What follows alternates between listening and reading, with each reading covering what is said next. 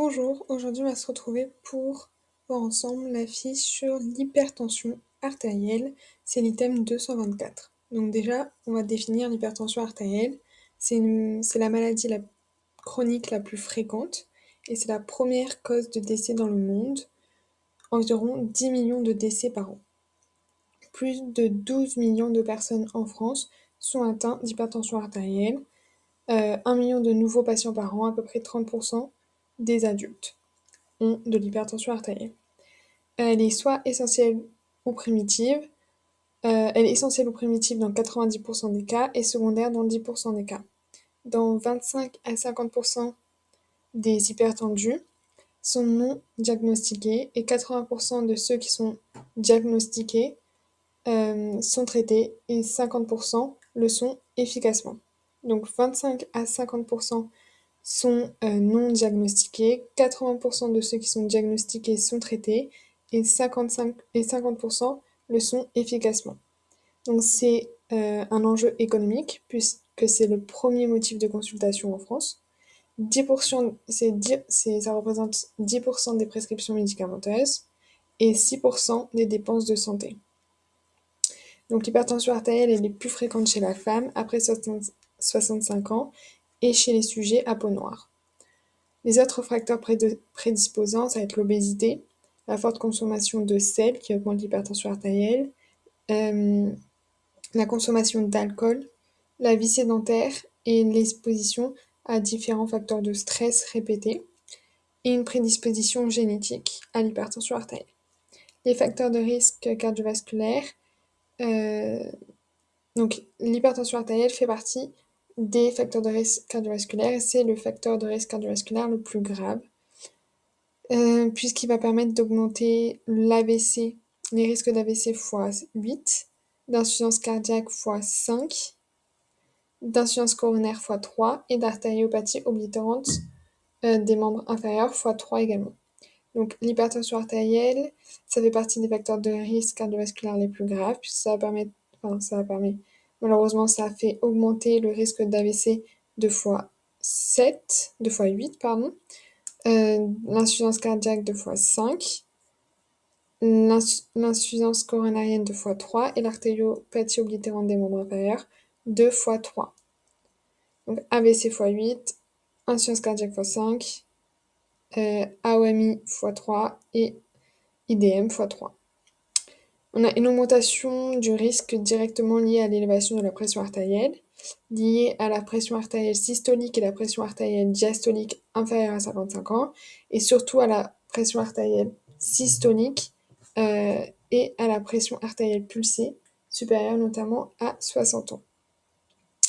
On a une augmentation de la morbimortalité cardiovasculaire et corrélée à l'élévation de la pression artérielle, euh, relation continue au-dessus de 115-75, c'est-à-dire si on augmente la pression artérielle, euh, les risques cardiovasculaires vont augmenter. Au-delà de, 115-75. Le risque cardiovasculaire double pour une élévation de la pression artérielle systolique x 10 mmHg, de la pression artérielle diastolique de fois euh, de 10 mmHg. C'est-à-dire si on augmente, donc à partir de 115-75, si on augmente la pression artérielle systolique de 20 mmHg, on double les risques cardiovasculaires. Si on augmente la pression artérielle diastolique de 10 mmHg, on euh, double les risques cardiovasculaires. mais à l'inverse, une réduction de la pression artérielle de 10 mmHg ou de la pression artérielle diastolique de 5 mmHg diminue le risque d'AVC de 1 tiers et d'insuffisance coronarienne de 1 sixième. On a euh, plusieurs systèmes régulateurs de l'hypertension artérielle. On va avoir les systèmes régulateurs à court terme, donc c'est surtout les barorécepteurs. Système nerveux sympathique, donc le baroréflexe carotidien et aortique. Les centres vasopresseurs euh, dans la formation réticulée du tronc euh, cérébral. Les voies effectrices symptomatiques latérovertébrales et médulo-sternales les neuromédiateurs alpha-1 adrénergiques vasoconstricteurs et bêta-2 adrénergiques vasodilatateurs. À moyen terme, on va avoir tout ce qui va être le système rénine-angiotensine-aldostérone, le système SRA, et les peptides natriurétiques, donc les BNP et les ANP. Et à long terme, on va avoir la régulation natriurése de pression avec excrétion rénale de sodium en cas de surcharge de pression et système arginine-vasopressine. Euh, l'hypothèse pathologique multifactorielle, euh, donc l'hypertension artérielle, ça peut être dû à un défaut d'excrétion du sodium à long terme. On retient trop le sodium, donc on va retenir plus d'eau, donc ça va augmenter la pression artérielle. Une surcharge calcique de la paroi artérielle via le système nerveux autonome et le SRA. Le taux inapproprié d'angiotensine tissulaire. Chez les sujets jeunes, on a une augmentation de la concentration de la contraction des artérioles. Donc on a une élévation de la pression artérielle diastolique. Chez les sujets âgés, on a une perte de souplesse des artères avec augmentation plutôt de la pression artérielle euh, systolique. Chez les sujets à peau noire, on a une anomalie d'un transporteur de sodium sur les cellules tubulaires rénales, entraînant un excès de sodium réabsorbé. Donc on a vu que chez les sujets jeunes, ça va être surtout euh, une modification de la contraction des artérioles. Donc les artérioles, elles vont euh, mal se contracter, donc on va avoir une augmentation de la pression artérielle diastolique. Pour les sujets âgés, on va avoir vraiment euh, une sorte de calcification, une diminution de la souplesse des artères, donc on va avoir une augmentation de la pression artérielle systolique. Et chez les sujets à peau noire, on va avoir un défaut du transporteur de sodium au niveau des reins, ce qui fait qu'on va plus absorber de sodium, enfin réabsorber de sodium. Du coup, on va avoir une augmentation euh, de la rétention d'eau, une augmentation de l'hypertension artérielle. Les facteurs de risque, donc la prédisposition génétique, c'est un des principaux facteurs de risque de l'hypertension artérielle, avec euh, notamment 30% des cas, on a une prédisposition génétique. On a des anomalies de la réponse du SNA stress et du métabolisme du sodium. On a bien sûr des facteurs environnementaux euh, avec une consommation excessive de sel, surtout dans les premières années de vie, un alcoolisme, une obésité, du tabac, du stress et de la sédentarité. Euh, les signes fonctionnels, l'hypertension artérielle non compliquée, parfaitement asymptomatique. On a des manifestations fonctionnelles qui peuvent apparaître comme les épitaxis, les acouphènes, les vertiges, les phosphènes, les céphalées. Euh, occipitale, plutôt matinale, légèrement battante, dents au lever ou au cours de la matinée. Euh, fatigabilité, asthénie, insomnie. Les signes cliniques, on a la pression artérielle systolique supérieure à 180 mmHg et pression artérielle diastolique supérieure à 90 mmHg, mesurée au cabinet par une méthode auscultatoire de Korotkov, donc avec les bruits, ou au tensiomètre automatique répété à plusieurs minutes d'intervalle dans la même consultation, confirmée par deux mesures sur trois, sur trois consultations sur une période de 3 à 6 mois.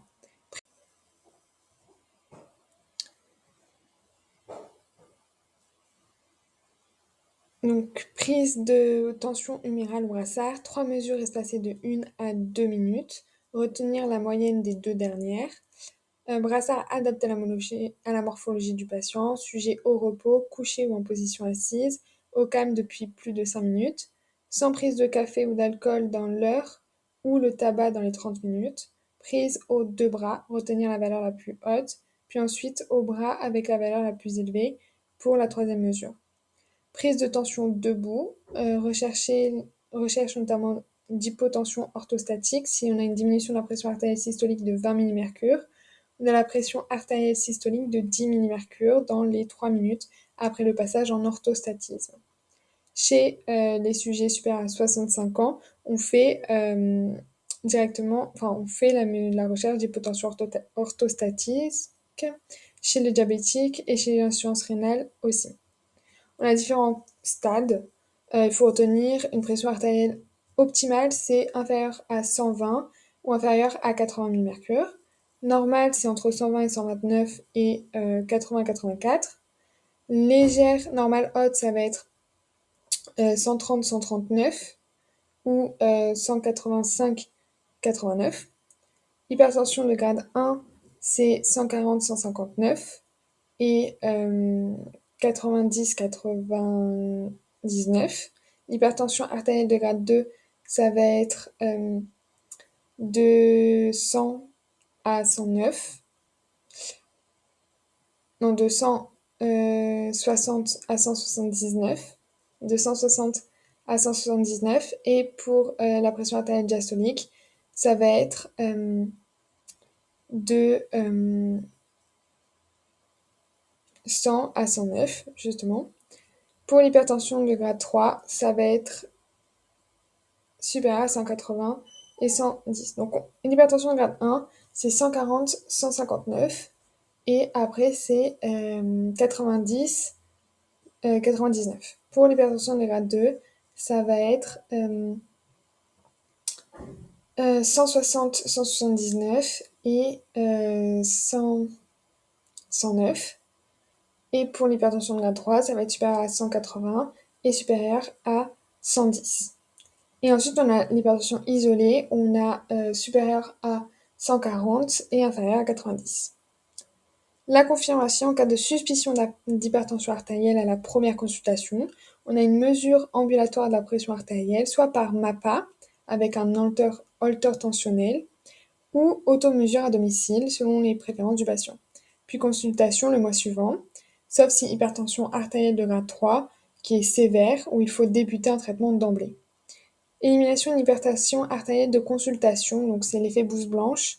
Euh, si normal, risque majoré de survenue ultérieure d'hypertension artérielle ou révèle une hypertension artérielle ambulatoire si anormale et peut faire euh, découvrir une hypertension artérielle masquée si pression artérielle normale en consultation avec une hypertension artérielle en automesure ou MAPA.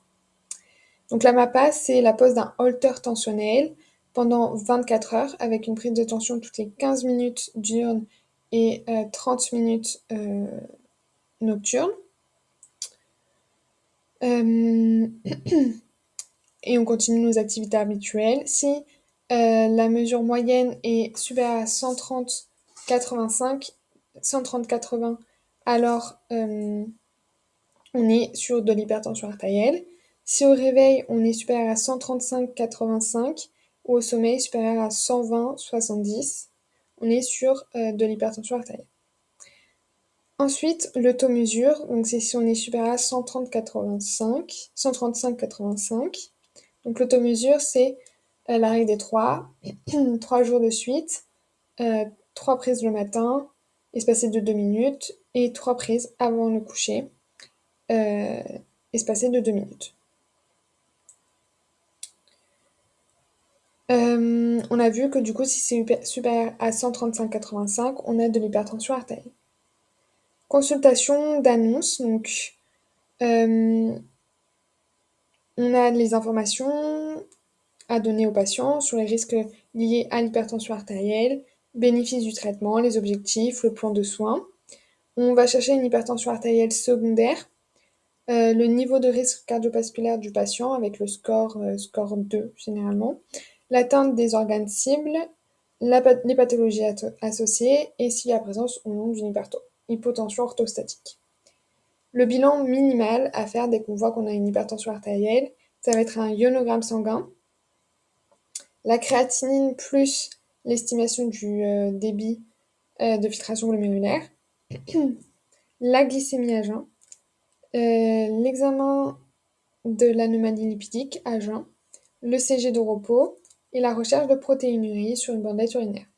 Donc on répète, c'est notamment euh, le ionogramme sanguin, le ionogramme sanguin natrémie sodium, euh, la recherche de créatinine et la détermination du DFG, tout ce qui va être la glycémie, euh, tout ce qui va être la protéinurie au niveau des bandelettes urinaires, le CG et les anomalies, l'examen d'anomalies lipidiques. Donc on a vu euh, la, le ionogramme sanguin, la créatinine plus euh, le débit de filtration glomérulaire, le CG, la protéinurie, l'examen d'altération lipidique, et euh, la glycémie pour savoir si elle est diabétique. Euh, les complications neurosensorielles, donc les AVC ischémiques qui peuvent être transitoires ou constitués, les hémorragies cérébrales par rupture de microanévrisme ou nécrose fibrinoïde ou euh, hémorragie mélangée, encéphalopathie hypertensive, surtout en cas d'hypertension rapide, hypertension artérielle maligne, toxémie gravidique ou glomérulonéphrite aiguë. Euh, donc dans l'encéphalopathie hypertensive, on va avoir des céphalies, des vomissements, des troubles de conscience, des convulsions, voire du coma. Les lacunes cérébrales évoluant vers une démence vasculaire et une rétinopathie hypertensive. Donc on répète, AVC ischémique, euh, hémorragie méningée, hémorragie euh, cérébrale. hypertensive, c'est encéphalopathie hypertensive.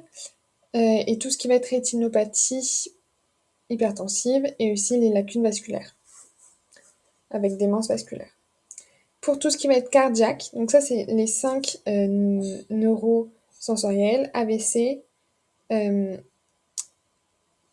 encéphalopathie hypertensive, lacune vasculaire et rétinopathie hypertensive, ainsi que hémorragie cérébrale et tout ce qui est cardiovasculaire avec l'insuffisance cardiaque systolique, ischémie ou par augmentation de la post-charge, insuffisance cardiaque diastolique par hypertrophie ventriculaire gauche et fibrose, cardiopathie ischémique, donc tout ce qui va être syndrome coronarien aigu, angor, infarctus et myocarde, du infarctus myocarde, les fibrillations qui est la première cause, donc l'hypertension artérielle la première cause de fibrillation atriale par dilatation progressive de l'oreille gauche, trouble du rythme ventriculaire, augmentation du, risque de tachycardie ventriculaire et d'arythmie ventriculaire, et les complications artérielles comme artérioplatie oblitérante des membres inférieurs, sténose carotidienne,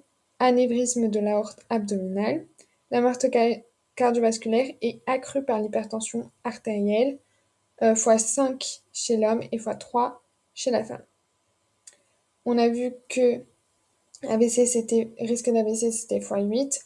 Euh, les risques euh, d'insuffisance coronarienne c'était x3, AOMI c'était x3 et x5 c'était insuffisance cardiaque. Donc cardiopathie, insuffisance cardiaque systolique due à l'augmentation de l'hypertension artérielle, euh, diastolique par notamment fibrose et euh, hypertrophie du ventricule gauche. Non, pas, oui, c'est ça. Ensuite, on va avoir aussi risque de fibrillation atriale par euh, dilatation de l'oreille gauche, cardiopathie ischémique, tout ce qui est SCA, angor, troubles du rythme ventriculaire qui peuvent être mortels, et les complications artérielles. au niveau du rein, on peut avoir des néphro-angioscléroses, c'est-à-dire qu'on va avoir une insuffisance rénale par réduction néphrotique, aggravant l'hypertension artérielle.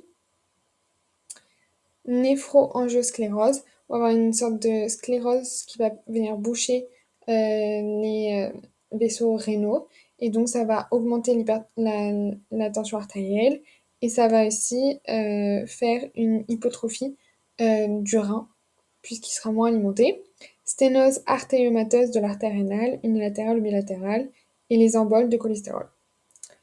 Donc, les signes d'hypertension qui sont, elles, secondaires. Donc, l'hypertension secondaire à quelque chose, on va avoir euh, secondaire à la prise de médicaments. Par exemple, les INS, l'EPO, les corticoïdes, la contraception orale, les gouttes nasales vasoconstrictrices, pardon, les gouttes nasales vasoconstrictrices, la cyclosporine les dérivés de l'erco de Siègle, vont augmenter la tension artérielle. Les antécédents personnels ou familiales de maladies rénales, cardiovasculaires ou endocriniennes peuvent provoquer de l'hypertension artérielle. La prise d'alcool ou pastilles sans alcool, la cocaïne, l'amphétamine, les réglisses et les boissons anisées peuvent provoquer de l'hypertension artérielle. Donc le réglisse et les boissons anisées peuvent provoquer de l'hypertension artérielle. Euh, ensuite, on va avoir la, la triade de euh, Ménard pour les phéochromocytomes. Les phéochromocytomes sont des tumeurs de la médulle donc de tout ce qui va être les catécholamines. Et donc, on va avoir la triade de Ménard avec sueur, céphalée et tachy et palpitations. céphalée, sueur et palpitations, c'est la triade de Ménard dans les phéochromocytomes, qui va provoquer du coup de l'hypertension artérielle et l'hyperaldostéronisme primitif, donc c'est le syndrome de Cohn, euh, qui euh, va provoquer notamment des, de l'hypertension artérielle, donc avec une faiblesse musculaire et une tétanie. Ensuite, on a euh, l'hypertension, les signes cliniques d'une hypertension qui est secondaire à quelque chose.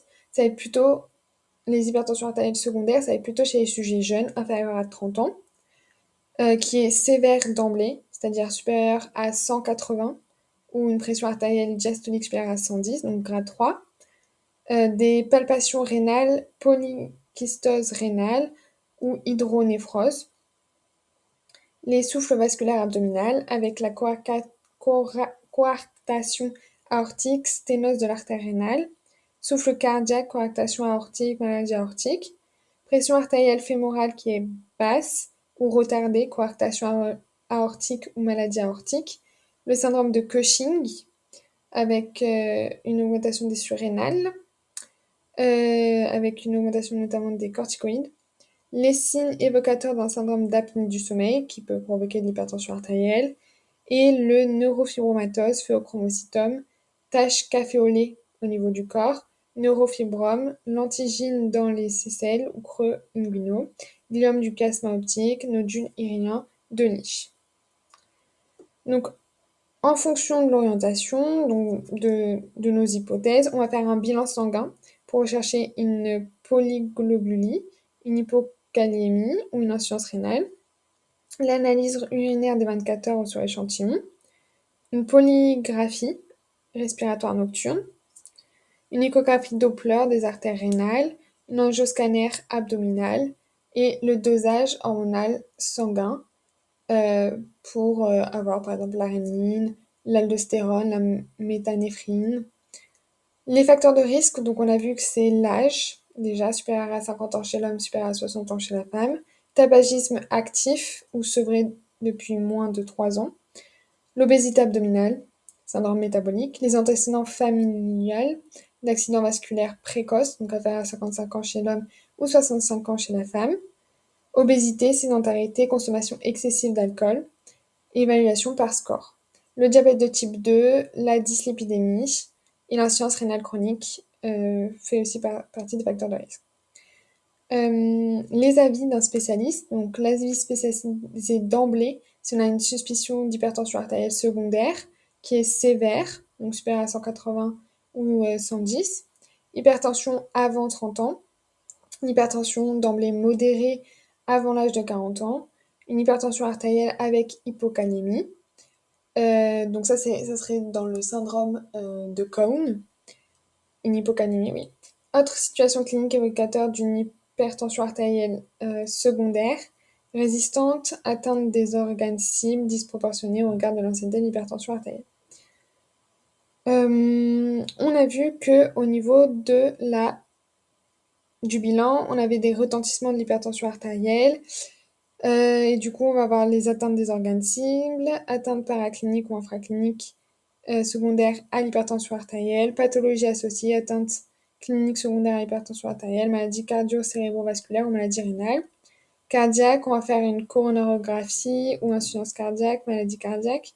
ECG, euh, échographie transthoracique, pour vasculaire, on va regarder s'il n'y a pas de claudication intermittente, euh, l'IPS inférieur à 0,9, un écho-Doppler des euh, troncs supraaortiques, augmentation de la paroi artérielle supérieure à 0,9 mm ou plaque d'athérome, euh, vitesse de l'onde de pouls carotido-fémorale qui est supérieure à 12 mètres par seconde non systématique, c'est diagnostic d'un AOC. Échographie Doppler des membres inférieurs, échographie abdominale, cérébrale, on va faire un TDM cérébral, examen neurologique complet.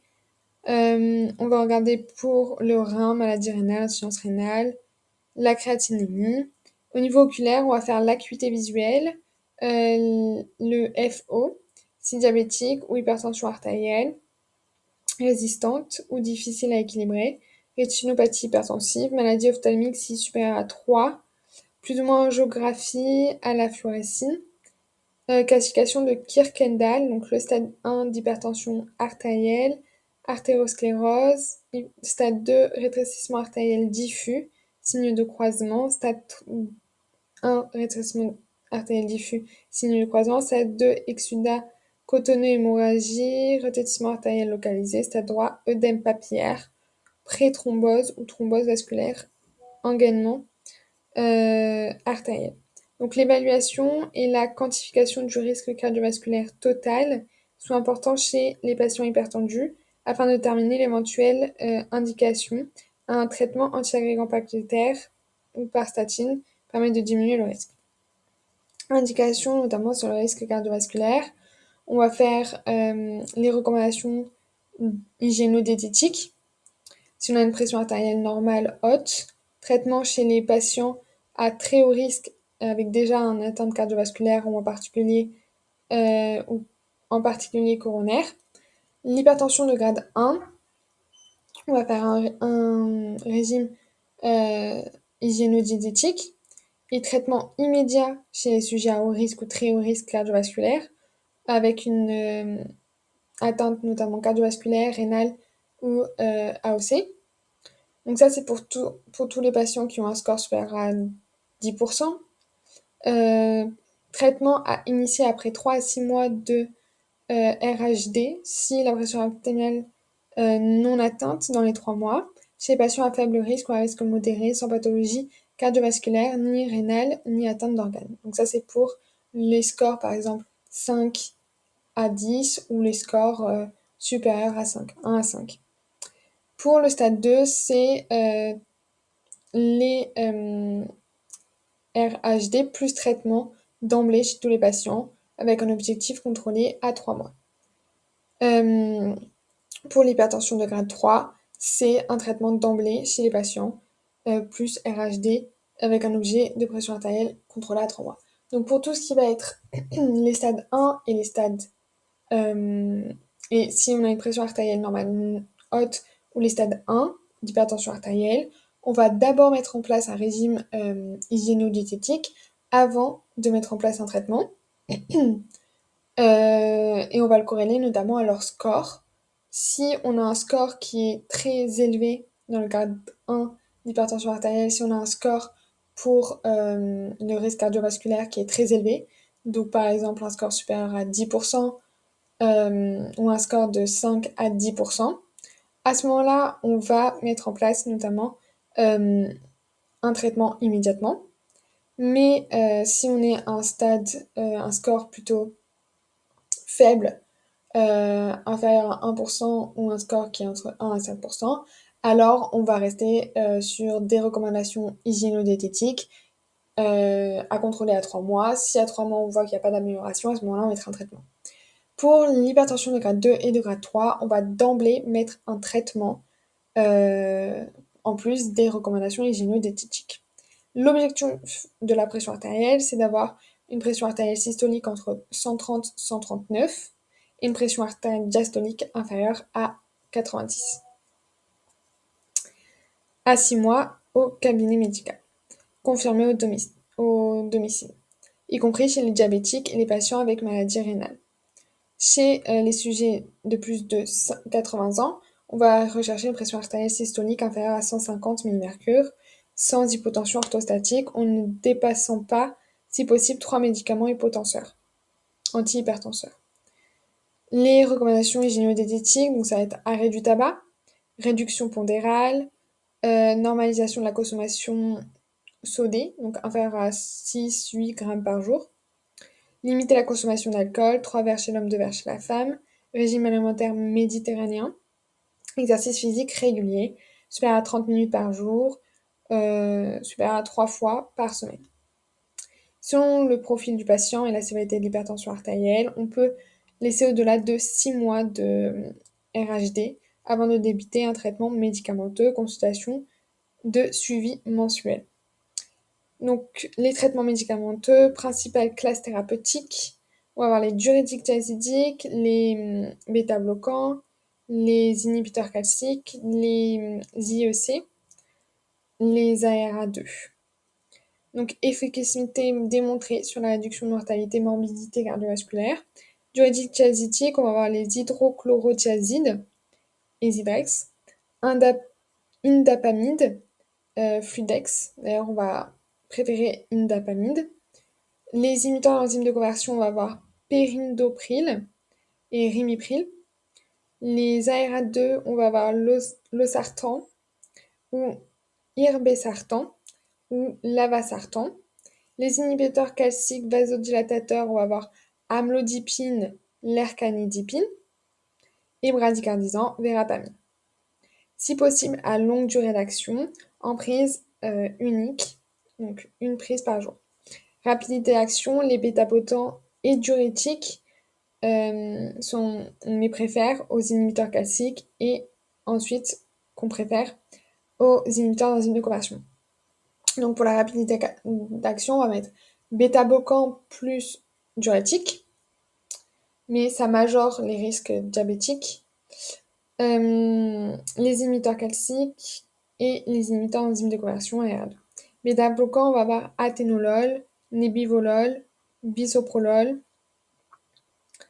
euh, apparaissent moins efficaces que les autres pour la prévention des AVC. Les bêta-bloquants. Les bêta-bloquants apparaissent moins efficaces que les autres pour la prévention des AVC. Les règles de prescription, il est recommandé de débuter toujours par euh, généralement un IEC ou ARA2 avec un inhibiteur calcique ou des diurétiques diazétiques. Ensuite, quand on fait une trithérapie, il faut toujours inclure des diurétiques diazétiques. On débute une monothérapie uniquement si les patients sont inférieurs à 80 ans, si l'hypertension est de grade 1 chez les patients à risque cardiovasculaire faible. Sinon, généralement, on débute par une bithérapie d'emblée, en monoprise de préférence. Donc, la protéinurie, insuffisance rénale, on va utiliser des IEC ARA2 plus ou moins diurétiques, diurétiques de lance, si le débit de filtration glomérulaire est inférieur à 30. On aura une diminution de la pression de, de la progression de l'insuffisance rénale et de la protéinurie. Pour les coronariens, on met plutôt des bêta-bloquants avec des IEC ou des ARA2. Ça diminue les événements cardiovasculaires. Les insuffisances cardiaques, on va mettre des IEC, des bêta-bloquants ou des diurétiques et ça permet une diminution de la mortalité. Le diabète, on va surtout mettre des IEC à RA2, diminution des atteintes rénales. Les antécédents d'AVC, on va mettre des diurétiques, des IEC, des inhibiteurs classiques, pas de bêta-bloquants, parce qu'on a vu que l'efficacité des bêta-bloquants était moindre pour, en termes d'AVC. Donc, diminution des récidives d'AVC, en utilisant des diurétiques, des IEC, des ARA2 ou des inhibiteurs calciques. Les sujets à peau noire vont utiliser des, diurétiques, des inhibiteurs calciques pour une meilleure sensibilité. Euh, les contre-indications absolues, les diurétiques diazidiques si on a la goutte ou syndrome métabolique, les bêta-bloquants si on a de l'asthme ou les blocs atrioventriculaires de type 3, les inhibiteurs calciques euh, on a un bloc atrioventriculaire de 3 insuffisance cardiaque sévère, attraction d'éjection ventriculaire gauche inférieure à 40%. Les CEC si on a une grossesse, une angioœdème bradycardique, sténose bilatérale des artères rénales. Les ARA2 si on a une grossesse, une hyperkaliémie, une sténose bilatérale des artères rénales. La spironolactone si on a euh, une débit de filtration glomérulaire à 30 ml par minute ou une hyperkaliémie. Contre-indications relatives pour les, syndromes pour les diurétiques diacétiques avec syndrome métabolique, intolérance de glucose, grossesse, hypercalcémie, hypokaliémie, les bêta-bloquants pour les artériopathies oblitérantes des membres inférieurs, syndrome métabolique, intolérance au glucose, BPCO, les inhibiteurs calciques pour les tachyarrhythmies, insuffisance cardiaque non contrôlée, et les inhibiteurs calciques AR2, hyperkaliémie, femmes jeunes sans contraception efficace. Les effets indésirables fréquents on va voir pour les diurétiques diazétiques, ça va être l'hypokaliémie, l'hyponatrémie, troubles métaboliques, bêta-bloquant, ça va être asthénie, bradycardie, acrosyndrome, dysfonction érectile et de la libido. Inhibiteur calcique bradycardisant, bradycardie, céphalée, vertige, flush, OMI. Euh, inhibiteur calcique non bradycardisant, ça va être céphalée, vertige, flush, OMI. IEC, ça va être tout hypercalémie, IRA, enfin, insuffisance rénale aiguë fonctionnelle. Pour les ARA2, ça va être hypercalémie et insuffisance rénale aiguë fonctionnelle. Spironolactone, hypercalémie, gynécomastie, dysménorrhée. Euh, première étape, donc intensification du traitement. Si l'objectif non atteint à un mois, passer à une bithérapie, si patient initialement en monothérapie. Deux classes parmi IEC et 2 inhibiteurs calciques et diurétiques. Deuxième étape, augmentation de la posologie. Deux médicaments à pleine dose. Changement de combinaison de bithérapie. Association de trois médicaments à faible dose. Trithérapie antihypertensive, composant idéalement un diurétique plus un inhibiteur d'enzyme de conversion ou euh, un ARA2 plus inhibiteur calcique. Les associations synergiques diurétique plus euh, IEC, inhibiteur calcique ou bêta-bloquant, inhibiteur calcique plus IEC, bêta-bloquant ou diurétique, association déconseillée, IEC plus ARA2, bêta-bloquant plus inhibiteur calcique, bradycardisant, puisque les deux ont un effet bradycardisant. L'association diurétique plus bêta-bloquant augmente le risque de diabète. Autre traitement, traitement n'ayant pas démontré leur efficacité sur la morbimortalité cardiovasculaires, mais peuvent aider à atteindre les objectifs de tension artérielle si intolérance. C'est inhibiteur direct de la rénine, antihypertenseur central et euh, alpha-1 bloquant. Si les sujets euh, sont âgés, supérieurs à 80 ans, l'hypertension artérielle plus fréquemment systolytique avec augmentation de la pression pulsée, pseudo-hypertension artérielle par rigidité des artères fréquentes, risque d'hypotension orthostatique élevée, Objectif tensionnel, c'est une pression artérielle inférieure à 180, 140-90, euh, mais on tolère inférieure à 150 mmHg. Sans hypotension orthostatique, c'est le plus important. Euh, on va évaluer les fonctions cognitives et on évite la bithérapie d'emblée. On va toujours essayer de mettre une monothérapie d'emblée et on va éviter de mettre trois médicaments antihypertenseurs. L'hypertension artérielle résistante, persistante sous RHD et trithérapie, antihypertensive optimale comprenant un diurétique chazidique. Donc c'est soit une fausse hypertension résistante, c'est-à-dire une hypertension artérielle effet blouse blanche, ou pseudo-hypertension, c'est-à-dire rigidité artérielle chez le sujet âgé, diabétique ou sous hémodialyse. Ou sinon, on a un brassard inadapté, une dose insuffisante d'hypertenseur.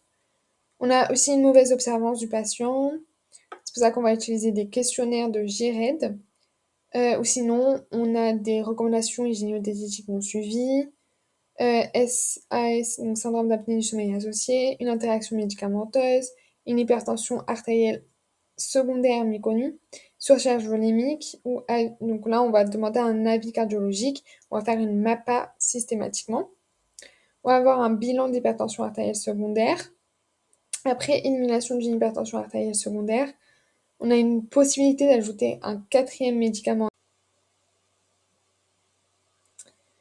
Automesure tensionnelle à domicile en plus des mesures au cabinet, recherche d'hypotension orthostatique ou d'événements incurrents, incitant à diminuer ou suspendre temporairement le traitement, dépister une atteinte d'organes cibles, contrôle biologique annuel de la natrémie, kaliémie, euh, créatinémie et DFG, recherche aussi de protéinurie, la glycémie et le bilan lipidique tous les 3 ans et ECG tous les 3-5 ans, on va faire une euh, si diurétique, on va faire une kaliémie, créatinémie, natrémie, une à quatre semaines après modification de traitement, puis tous les 1-2 ans. Donc ECG tous les 3-5 ans, bilan glycémie lipidique tous les 1-2 tous les 3 ans. Tous les ans, on va faire la hum, natrémie, la kaliémie, la créatinémie, le DFG et la recherche de protéinurie sur l'ordre urinaire. Tous les 3-5 ans à faire un ECG, tous les 3 ans à faire un bilan lipidique et de glycémie.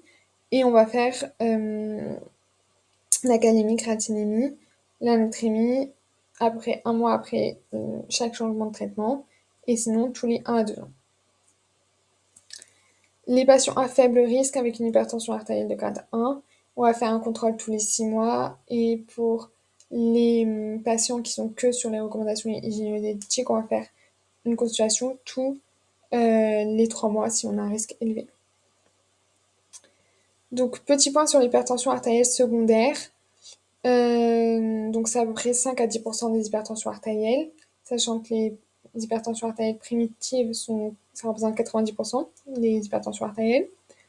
8%, 8% pour hyperaldostéronisme primaire, donc syndrome de Cohn, à évoquer sur orientation étiologique, interrogatoire, clinique et paraclinique, patient jeune, inférieur à 30 ans, hypertension sévère d'emblée ou euh, d'emblée modérée avant 40 ans, hypertension résistante, euh, avec retentissement vasculaire disproportionné par rapport à l'intensité de l'hypertension artérielle, hyperaldostéronisme primaire, effet propre de la testostérone sur les vaisseaux, les antécédents familiales d'hypertension artérielle précoce ou de complications cardiovasculaires inférieures à 40 ans, ou au premier degré, hypertension artérielle d'origine endocrinienne.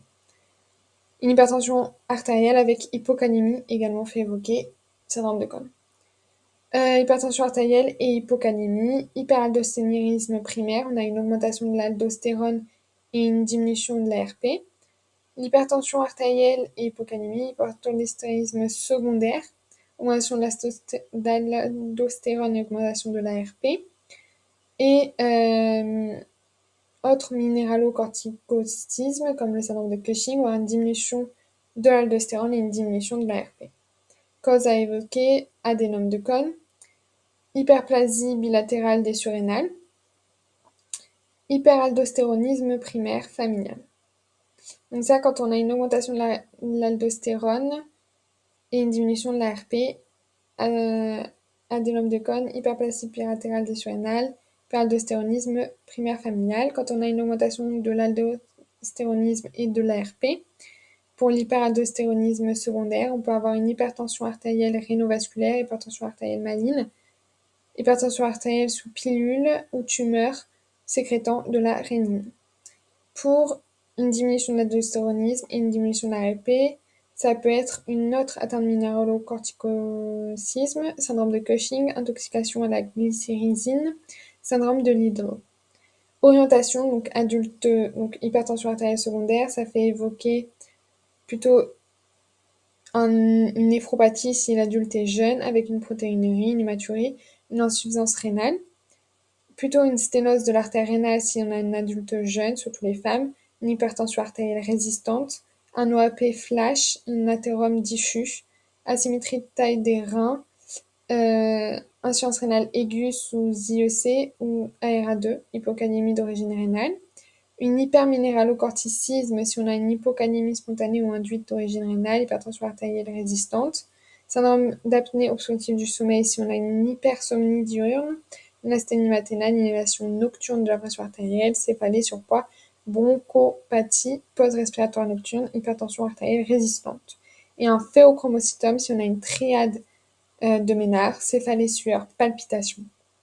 Les néphropathies parenchymateuses, donc c'est quand on va avoir des kystes par exemple. Donc c'est une hypertension artérielle fréquente, augmentation avec l'aggravation de l'insuffisance rénale. 85% des patients avec un DFG inférieur à 30 ml par minute. Insuffisance rénale aiguë, traitement par restriction sodée et épuration extra-rénale, glomérulonéphrite aiguë ou chronique, polykysteuse rénale, néphropathie interstitielle chronique, origine parenchymateuse unilatérale, hypoplasie segmentaire ou globale unilatérale, destruction rénale unilatérale. Hypertension artérielle due à une rénovasculaire, vasculaire, rénovasculaire, c'est rétrécissement du calibre d'une artère rénale dû à une sténose athéromateuse, souvent c'est l'homme âgé polyvasculaire, ou euh, dû à une dysplasie fibromusculaire chez la jeune femme, c'est à inférieur à 1% des hypertensions artérielles modérées, fréquentes si hypertension artérielle maligne. Mécanisme, donc on a une ischémie rénale et baisse de la pression artérielle des artérioles afférentes. Donc si chute supérieure à 50% de la pression, on a une activation du SRA, on a une augmentation de la, sécrétion de la rénine du côté atteint et une diminution contralatérale de la sécrétion de la rénine. On a une augmentation de l'angiotensine 2, une augmentation de la testostérone, rétention hydrosodée et hypocalémie, une augmentation de l'hormone antidiurétique. rein sain contralatéral, néphroangiosclérose induite par l'hypertension artérielle. Donc les signes évocateurs de l'hypertension rénovasculaire, c'est avec une hypertension artérielle d'évolution rapide, mal contrôlée par le traitement, notamment chez la femme jeune, une hypocalémie avec hyperaldostéronisme secondaire, un souffle lombaire au niveau du flanc, une hypertension artérielle maligne, c'est-à-dire qu'en fait, on va euh, l'hypertension va faire qu'on va éliminer plus de hum, sodium, parce qu'on a une atteinte notamment au niveau euh, glomérulaire. Donc on élimine plus de sodium. Euh, donc on va essayer de euh, plus en réabsorber. Et donc on va augmenter euh, le volume et donc on va augmenter on va augmenter l'hypertension artérielle. OAP flash, OAP récidivant en fonction euh, ventriculaire gauche préservée. Rein hypotrophique inexpliqué, différence de taille entre les deux reins de 1,5 cm. Insuffisance rénale chronique inexpliquée, euh, sans syndrome urinaire. Et insuffisance rénale aiguë sous inhibiteur enzyme de conversion ARA2. Contexte athéromateux. Donc en fait, c'est plutôt ça. On va avoir euh, une sténose au niveau du rein, ce qui fait qu'on va avoir plus de, de sang ou la pression va diminuer au niveau du glomérule. Il va se dire oh j'ai une hypotension donc il faut que je retienne plus euh, de sodium et plus d'eau. Donc on va avoir le système rénine, angiotensine, aldostérone qui va s'activer. On va avoir une augmentation de l'aldostérone qui va réabsorber plus de euh, sodium et donc on va avoir une augmentation de la volume et donc une augmentation de l'hypertension artérielle échographie Doppler des artères rénales, angioscanner, artériographie rénale. Traitement première attention, euh, traitement médical si hypertension avec sténose unilatérale, plus ou moins antiagréant plaquettaire, plus statine, plus prise en charge des facteurs de risque, origine artéromato.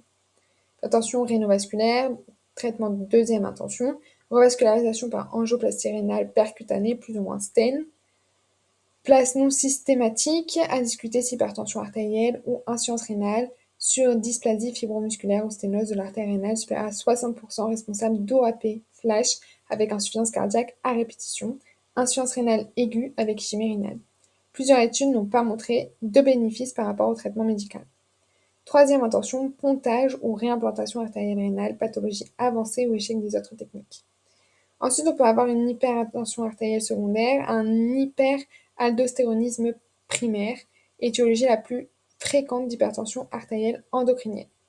Hypersécrétion primitive d'aldostérone, syndrome de Cohn, augmentation de la réabsorption sodée, augmentation de la volémie, diminution active de l'activité rénine plasmique, rétrocontrôle, activité rénine plasmique, plasmatique, rétrocontrôle, hypocalémie avec natrémie normale, échappement. C'est-à-dire qu'en fait, on va avoir un échappement de la natrémie, ce qui fait que on va avoir une réabsorption de sodium avec un sodium qui reste normal puisqu'on a un échappement de sodium. Mais par contre, on va avoir une hypocalémie puisque chaque réabsorption de sodium, on a une élimination de potassium. Euh, adénome surinarien de Cohn dans 30% des cas. Hyperplasie bilatérale des surrénales dans 30% des cas.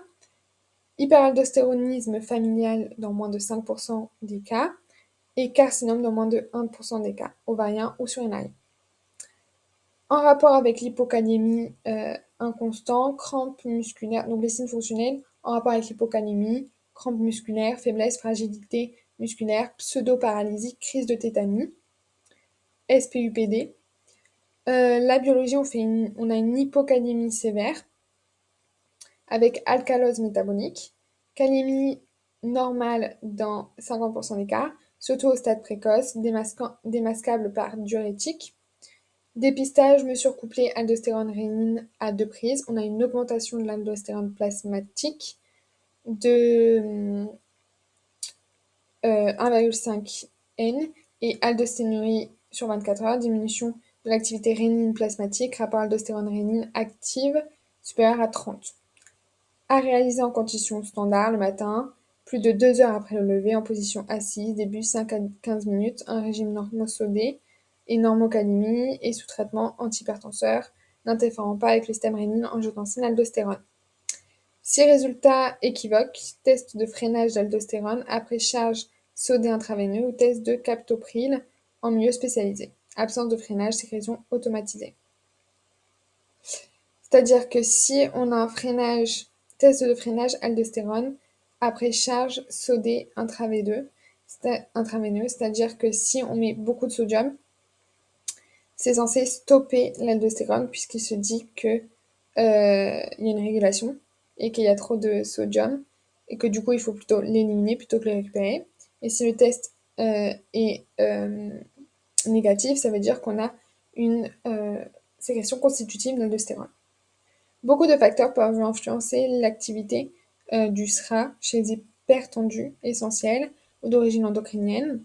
L'influence de la posture, des apports sodés et du tonus sympathique, la canémie basse freine la sécrétion d'aldostérone, risque de euh, FN, canémie supérieure à 3 millimoles par litre, supplémentation orale avec prélèvement, pas de régime désodé avant la mesure, autre interférence, insuffisance rénale, INS, contraception orale, avec éthylènestradiol, 6 rapports aldostérone rénine augmenté, confirmation sur une deuxième mesure. Les outils de diagnostic, maladie surrénalienne unie ou bilatérale, on va utiliser le, scanner surrénalien, le cathétérisme des veines surrénaliennes, euh, mais adénome de cône souvent 1 cm, supérieur à 1 cm, et, un scanner normal n'est pas le diagnostic faux positif devant des notules aspécifiques supérieurs à 50. Euh, on va avoir une prise en charge, sécrétion unilatérale d'aldostérone, adénome de cône, tumeur bénigne du cortex surrénalien. On va faire tout simplement une XRS. Chirurgie permet la guérison complète de l'hypertension artérielle et de l'hypocanémie chez 50% des patients. Pour les autres, diminution de l'hypertension artérielle et correction de l'hypocanémie. Étiologie des, échecs, relatifs, patient âgé, ancienneté de l'hypertension artérielle, présence d'une insuffisance rénale, traitement médical envisagé. La sécrétion bilatérale d'aldostérone, ça va être une hyperplasie bilatérale. Donc, on a vu que le syndrome de Cohn, c'était dans 30% des cas, et c'était unilatéral, et l'hyperplasie bilatérale, c'était euh, qui a donné les deux reins, et c'était 30%. On mettre de la spironolactone en première intention, se liant au récepteur minéralocorticoïde et empêche l'aldostérone de l'activer. Spironolactone se lie au récepteur des androgènes et de la progestérone. Effet secondaire, gynécomastie, hypogonadisme masculin. Si effet secondaire, deuxième intention, épleurélone, activité antagoniste minéralocorticoïde plus sélectif. On peut avoir une hyperaldostéronisme secondaire à l'augmentation de la sécrétion de rénine, donc augmentation de la sécrétion d'aldostérone, comme par exemple une tumeur sécrétante de la rénine, cellule de l'appareil juxtaglomérulaire. Euh, on peut avoir une hypertension artérielle rénovasculaire qui va faire une augmentation de la rénine, une augmentation de l'aldostérone, hypertension artérielle euh, sous œstroprogestatif, hypertension artérielle maligne. C'est la part d'hypovolémie avec déshydratation liée à la natriurèse euh, de pression entraînant une hyperaldostéronisme secondaire. Donc on va avoir une natriurèse de pression, donc le sodium va partir sous l'effet de la pression. Du coup, on va avoir euh, un hyperaldostéronisme secondaire euh, avec une sécrétion beaucoup d'aldostérone, ce qui fait qu'on va avoir euh, on va avoir une hypertension artérielle de déshydratation. Par d'hypovolémie avec déshydratation liée à une très de pression entraînant une hyperaldostéronisme secondaire. Pseudo-hyperminéralo-corticoïde, corticisme, euh, avec aldostérone et rénine basse, avec hormones avec effet minéralocorticoïde, bloc enzymatique en 11 bêta-hydroxylase ou 17 alpha-hydroxylase, rétention sodée primitive, syndrome de Lidl, syndrome de Gordon, Intoxication à la glycérysine, réglisse, inhibition de la transformation cortisol-cortisone, syndrome de Cushing, recueil des urines de 14 heures, euh, mesure du cortisol, libre urinaire, et de la créatinurie ou test de freinage, minute 1 mg de dexaméthasone ou dosage cortisol salivaire entre 23h et minuit. Pas de dépistage systématique devant une hypertension artérielle isolée, mais y penser si autres symptômes. Hypercorticisme par rétention hydrosodée, augmentation sensibilisée, sensibilité vasculaire en vasopresseur et sécrétion de minéralocorticoïdes fréquentes. Euh, adénome hypophysaire, paranéoplasique, adénome surrénalien, corticosurrénalome, généralement diminution de la rénine, angiotensine 2 et aldostérone, cortisol libre urinaire des 24 heures élevé, disparition du cycle naïtéméral du cortisol. Phéochromocytome, donc c'est une cause très rare d'hypertension artérielle secondaire, mais accompagnement d'hypertension que dans 70%, 70 des cas. Euh, tumeur des cellules chromatophines dérivées de la crête neurale, rarement maligne, maligne dans 10% des cas. Sécrétion paroxystique de catécholamine, adrénaline, hypertension artérielle systolytique, flush sueur, noradrénaline, hypertension artérielle, vasoconstriction périphérique, métabolite, métanéphrine. Siège médulo-surrénal, phéochromocytome dans 90% des cas, et parangangliome, des ganglions sympathiques le siège du, pelvis à la base du crâne, qui ne sécrète pas toujours des catécholamines, donc pas toujours d'hypertension artérielle. Affection héréditaire dans 10% des cas, neurofibromatose de Reckling-Gaussen, maladie de von Hippel-Leyden, NEM2, paragangliome familial. Clinique, on a une hypertension artérielle permanente ou paroxystique dans 70% des cas, plus ou moins une hypotension orthostatique fréquente, une poussée hypertensive avec triade dominale, céphalée, palpitation et sueur. Euh, palpitations liées à la tachycardie, sueur abondante, spécifique mais peu sensible, parfois pâleur ou flush, crise brève à début brutal déclenchée par le stress, une anesthésie, un accouchement, une manipulation de la tumeur, asymptomatique ou hypertension artérielle légère découverte fortuitement. Dosage urinaire de métanéphrine et catécholamine. Dosage plasmatique de catécholamine. On fait un scanner, euh, un TD, un scanner TAP, un IRM en hypersignal T2, voire imagerie fonctionnelle, scintigraphie.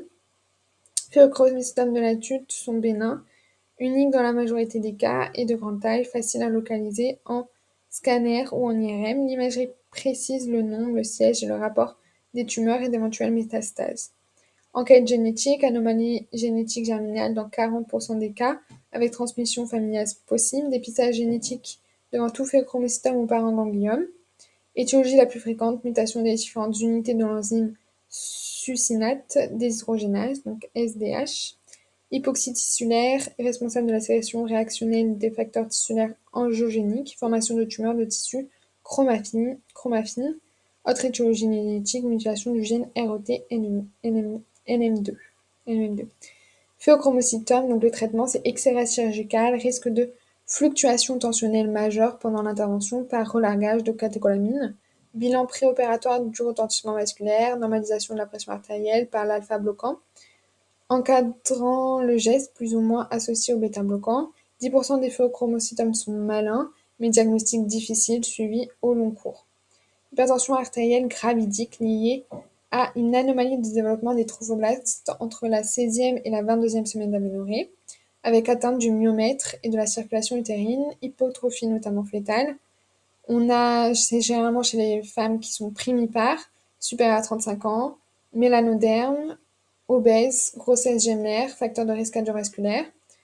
Différencier l'hypertension artérielle gestationnelle au-delà de 20 semaines d'aménorrhée de l'hypertension artérielle pré, pré existante qui s'aggrave pendant la grossesse. Complications dominées par l'éclampsie, crise convulsive, céphalie, confusion, coma, l'hématome rétroplacentaire, le HELLP, syndrome hémolyse, cytolyse hépatique, thrombopénie, hospitalisation et traitement de l'hypertension artérielle sévère, supérieure à 160 et ou 110 pression artérielle diastolique, aussi protéinurie, prééclampsie, Traitement de première intention, au choix, le labétalol, c'est un bêta-bloquant, le nicardipine, inhibiteur d'enzyme de conversion, le nifedipine ou l'alpha-méthyldopa. Euh, les inhibiteurs d'enzyme de conversion, les ARA2 et les diurétiques sont contre-indiqués, le régime sans sel est néfaste. Donc, l'abétalol, c'est un bêta-bloquant, mais nicardipine, je ne sais pas ce que c'est. Prévention secondaire, l'aspirine à, faible dose avant 20 semaines d'aménorrhée, parce qu'après on a une contre-indication à l'aspirine euh, à partir de 6 mois, donc 24 semaines, et poursuivant le traitement au moins jusqu'à 35 semaines. Euh, les autres, donc on peut avoir une acromégalie qui va faire de l'hypertension artérielle, une hyperthyroïdie qui va faire de l'hypertension artérielle, l'hyperparathyroïdie ou l'hypercalcémie qui peut provoquer une hypertension artérielle par augmentation de la contractilité des muscles ischio-vasculaires, et les tumeurs carcino carcinoïdes qui peuvent provoquer une hypertension artérielle. Les médicaments, on va avoir les INS qui peuvent provoquer de, euh, de l'hypertension artérielle, le corticoïde, euh, les œstroprogestatives, les vasoconstricteurs nasaux, sympathomimétiques, cyclosporine, tacrolimus, EPO, IMAO et IRSNA, anoxygène amphétaminique, traitement anti-BEGF, à part médicaments interférents avec le métabolisme et ou l'action des antihypertenseurs, INS, antirétrovéraux, inhibiteurs de CYP17A1, jus de pamplemousse, macrolide, azoli. Les toxiques, on va avoir l'alcool. À partir de 3 verres par jour, ça peut provoquer une hypertension artérielle. Le glycérinisine, comme la réglisse, l'anthésite, le pastis sans alcool. Tableau d'hyperaldostéronisme primaire, avec aldostérone effondrée. La cocaïne, le crack, poussée hypertensive, l'ecstasy, l'amphétamine. Le sevrage en héroïne ou en alcool peut provoquer l'hypertension artérielle. Et on va avoir aussi la coarctation de l'aorte qui peut provoquer de l'hypertension artérielle. On a une sténose aortique, hypertension au membre supérieur et vasoconstriction généralisée, peut être asymptomatique chez l'adulte, découverte par une hypertension artérielle ou autre complication.